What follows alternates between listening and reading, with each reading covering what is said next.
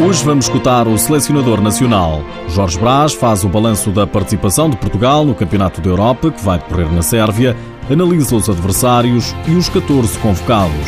Este fim de semana, à festa da Taça de Portugal.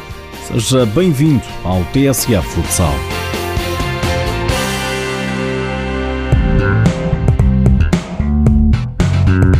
Portugal olha para o Campeonato da Europa com um único objetivo. Essencialmente melhorar a última prestação. Desde que Jorge Braz é selecionador nacional, Portugal ficou-se nos quartos de final no primeiro europeu, depois atingiu as meias finais, agora quer melhorar as prestações do último europeu. Focados essencialmente em passar o grupo numa, numa fase inicial, mas claramente queremos, queremos melhorar a prestação do, do, último europeu, como é evidente. Portugal está inserido no grupo A com a Eslovénia, com quem joga a 4 de fevereiro. Dois dias depois, mede forças com a anfitriã Sérvia. Jorge Braz olha para os adversários. São, são muito semelhantes, quer a Sérvia, quer a Eslovénia. Mas como temos referido, e acho, acho que temos consolidado isso ao longo dos tempos, nos está preocupados é connosco.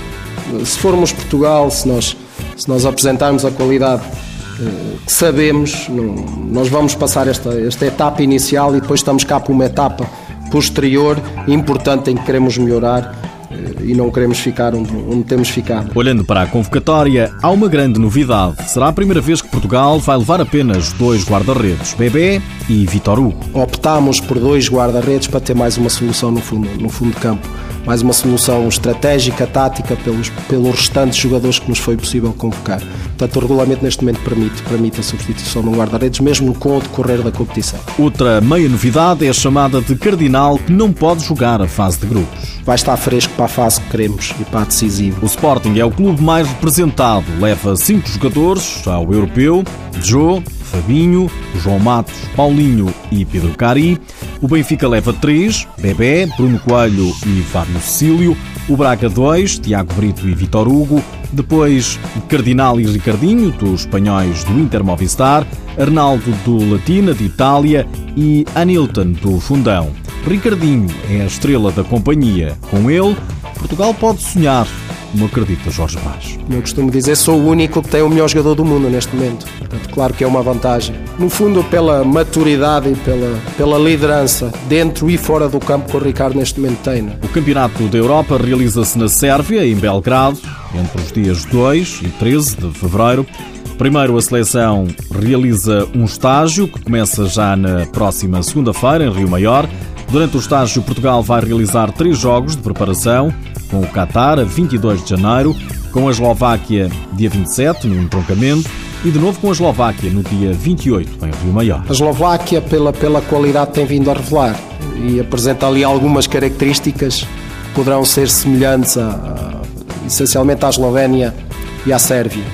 Ainda agora, recentemente, na qualificação para o Mundial, por exemplo, venceu a Itália. Né? Portanto, isso é revelador da qualidade que a Eslováquia tem. Depois tem algumas características muito, muito similares. Será a oitava fase final em que Portugal participa, tendo conseguido a melhor classificação em 2010 na Hungria, um segundo lugar.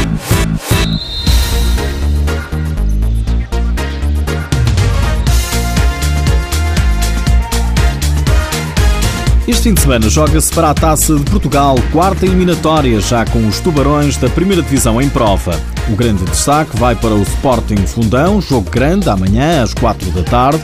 O Braga recebe o São João também amanhã.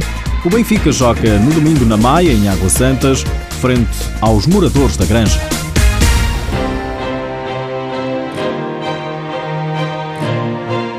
Nas últimas horas, ficamos a saber que o guarda-redes do Benfica, Juanjo, está entre os convocados de Espanha para o Europeu da Sérvia. Os encarnados passam assim a ter dois guardiões na prova, Bebé, de Portugal, e Juanjo, de Espanha. Já é certo que os Jogos de Portugal no Campeonato da Europa vão ser transmitidos pela TVI. Um dos jogos da fase de grupos será na TVI 24 e o outro na TVI. Depois, logo se vê. Por hoje é tudo. Já sabe que o TSA Futsal está disponível em podcast. Mas antes de ir embora, deixo-lhe mais esta. Sabia que o adversário do Benfica na Taça de Portugal, a Associação de Moradores da Granja, é dos distritais da Associação de Futebol do Porto? O Clube da Maia só vai colocar os bilhetes à venda apenas amanhã. Os preços variam entre os 2 euros para sócio e os 5 para o restante público. Uma oportunidade para melhorar as finanças do clube.